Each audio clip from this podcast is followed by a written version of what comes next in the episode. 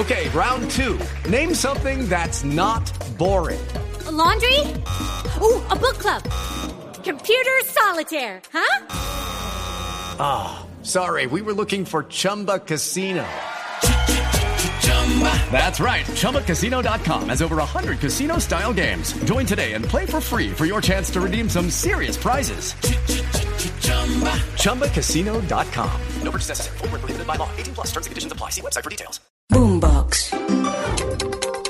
¿Qué tal? Muy buenos días, bienvenidos a esta actualización de noticias en Blue Radio. Hoy viernes 17 de noviembre les acompaña como siempre Slobodan Wilches. Por supuesto la noticia del día tiene que ver con la selección Colombia que superó 2-1 a Brasil en la quinta fecha de la eliminatoria sudamericana y logró así una victoria para la historia.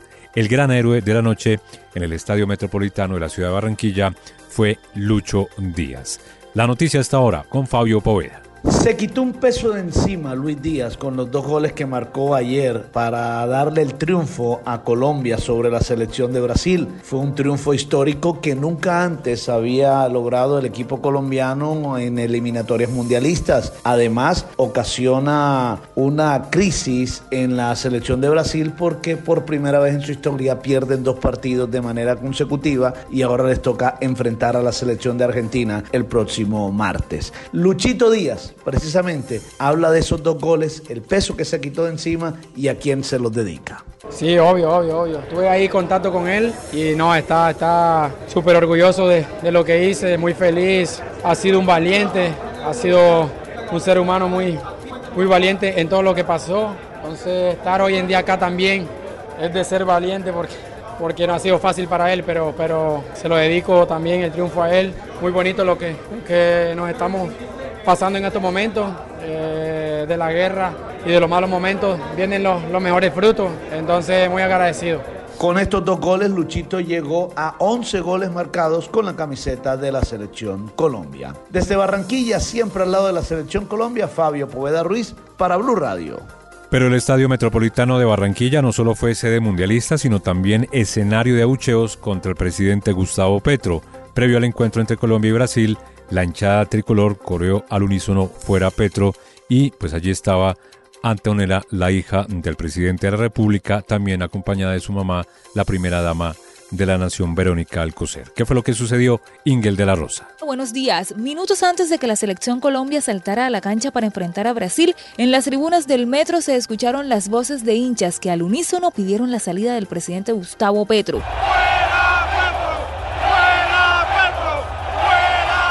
Fuera Petro fue la expresión que corearon los aficionados que asistieron al metro para la cita mundialista, una idea que se venía promoviendo en redes sociales hace varias semanas. Fue tal el abucheo que a la hija menor del presidente se le vio abandonar la tribuna occidental visiblemente molesta. A raíz de esto, el mismo presidente respondió a través de su cuenta de X, abro comillas, mi hija de 15 años tuvo que salir del estadio de Barranquilla. Dirigieron el cántico de la oposición contra ella, una mujer menor de edad, cobardes, cierro comillas. En su cuenta de X, el ICBF también manifestó textualmente que ninguna niña y ningún niño, ni en Colombia ni en el mundo, tienen por qué soportar este tipo de expresiones violentas y llenas de odio. Luego le siguió la reacción de Nicolás Petro, hijo del presidente y hermano de Antonella, quien fue más allá y aseguró que nada raro que esa estrategia de gritar arengas en contra del presidente haya sido organizada por los Char. Ellos, dijo Nicolás, están acostumbrados a esas bajezas. Y a lo mismo apuntó el exalcalde de Medellín, Daniel Quintero, quien afirmó abro comillas, que los equipos de Fico y Char orquestaron la estrategia contra la hija del presidente en el estadio de Barranquilla. Cierro comillas. No obstante, hubo quienes respaldaron estas arengas, como el congresista JP Hernández, quien aseguró que todo esto es porque el país se está cansando del presidente. En la capital del Atlántico, Ingel de la Rosa, Blue Radio.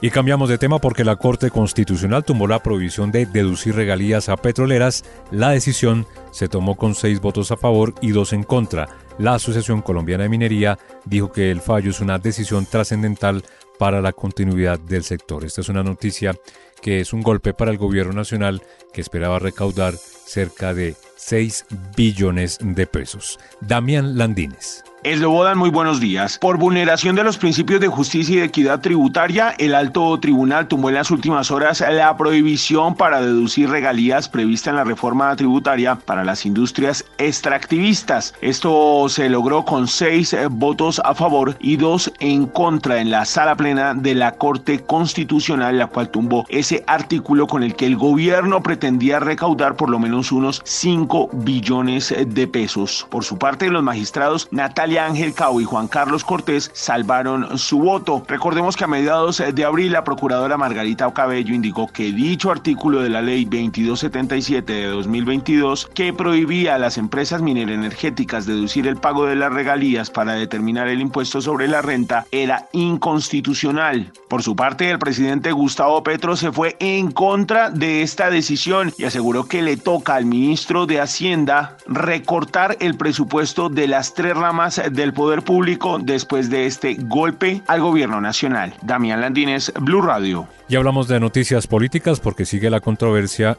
sobre el proyecto de ley presentado en las últimas horas por el senador del Pacto Histórico, Iván Cepeda, acerca mm, de crear una tipología penal de obstrucción a la paz. Esto se convirtió en una bomba política entre acusaciones de censura y cuestionamientos por parte de los congresistas de la oposición. También intervino sobre este tema el fiscal general de la Nación, pero a última hora el senador Iván Cepeda dijo que, aunque no iba a repetir el proyecto, pues iba a hacer algunas correcciones, sobre todo en los párrafos donde habla sobre mentiras y tipificar esta palabra con delitos. Andrés Carmona. Eslobodan, buenos días. Según el texto de cuatro artículos, quien cometa este nuevo delito podría incurrir en una condena entre 10 y 15 años de prisión, una multa entre mil y once mil millones de pesos y 15 años de inhabilitación de funciones públicas. ¿Pero qué se entiende como obstrucción a la paz? El senador Iván Cepeda sostiene que no solo es la violencia que torpedee cualquier negociación, sino también otros aspectos. Este proyecto busca que quienes cometen asesinatos de firmantes de paz, quienes a través eh, de mentiras o acciones delictivas intentan frustrar los procesos de paz, tengan que afrontar su responsabilidad penal. Precisamente esa posibilidad de sancionar lo que el senador considera como mentiras es lo que a la luz de la oposición se convierte en la puerta de entrada para que se inicie una persecución en contra de quienes han manifestado críticas a la política de paz total, una verdadera ley mordaza. Pero el proyecto también tendría un punto de mayor discusión y es que el delito que crea la iniciativa tendría un agravante si se comete la acción por parte de un funcionario público, utiliza bienes y recursos del Estado para su cometido y como consecuencia del ilícito se causa la muerte o lesiones personales a mujeres excombatientes, de paz, defensoras de derechos humanos o lideresas sociales. Andrés Carmona, Blue Radio. En noticias de orden público, dos soldados fueron asesinados en un ataque con carga explosiva por parte de disidencias de las FARC, esto en Anorí, en el departamento de Antioquia. En el hecho también resultaron heridos otros dos militares. Yusi Chaparro. Buenos días. El atentado ocurrió en el sector La Sultana de la vereda Puerto Rico del municipio de Anorí, nordeste antioqueño, en donde un grupo de soldados profesionales custodiaban maquinaria amarilla para evitar que fuera blanco de los criminales, pues hace tan solo unas semanas se había reportado un robo en la zona. Los uniformados fallecidos en la explosión fueron identificados como Duber Andrés Loperena Moreno y André Mayorga Coronel, y los heridos son Eider León García y Deider Peña Moreno. El conductor de la máquina también resultó lesionado todos fueron evacuados a un centro asistencial. Según información oficial del ejército, el explosivo fue instalado dentro de una retroexcavadora por orden de disidencias de las FARC, al parecer al mando de alias Primo Gay, quien delinque en la zona. Desde Medellín, Yusi Chaparro, Blue Radio.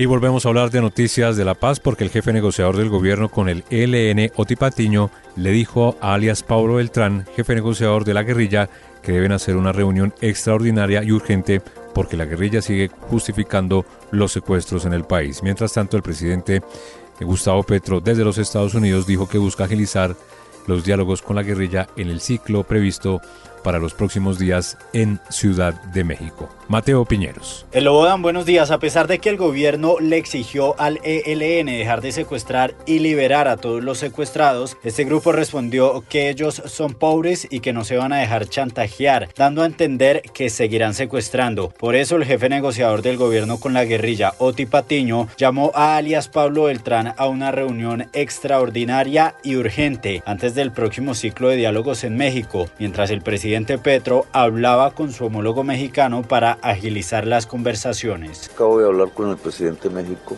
para acelerar la fase de reuniones con el ELN. Espero que se ponga la fecha. Hay un tema fundamental que es el secuestro, el derecho internacional humanitario, confinamientos, desplazamientos de población civil, extorsión sobre la población civil, reclutamiento de menores. hay una serie de problemáticas que le llamamos hostilidades contra la población civil que deben superarse. El ELN insiste en que si el gobierno quiere que el grupo deje de secuestrar, debe financiar a sus combatientes. Mateo Piñeros, Blue Radio. Y cerramos con otra noticia política. En medio del lento avance de la reforma a la salud en el Congreso de la República, se conoció por fin la fecha en que el presidente de la República, Gustavo Petro, se va a tomar un tinto con los senadores del Centro Democrático liderados por el expresidente Álvaro Uribe, que es el jefe natural de este partido. La fecha del encuentro será el próximo miércoles 22 de noviembre, al que asistirán expertos médicos, la academia y también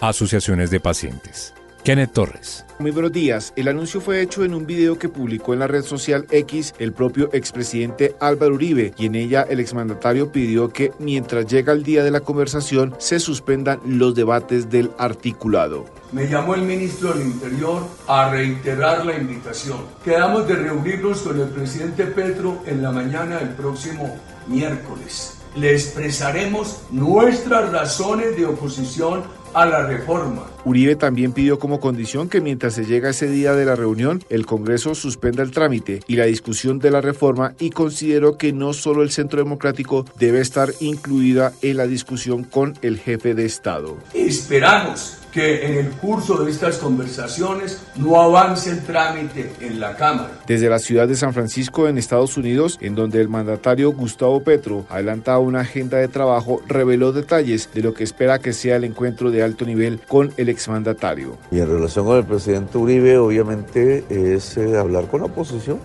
digamos, presidente. esas charlas no deben ser condicionadas por nada. Hasta el momento han confirmado su participación en la reunión junto con el expresidente Uribe cinco personas de diferentes sectores de la salud, al igual que la representante de la oposición Julia Miranda. Kenneth Torres, Blue Radio. Y hasta aquí esta actualización de noticias en Blue Radio. Como siempre les acompañó Slobodan Wilches. Que tengan un buen fin de semana.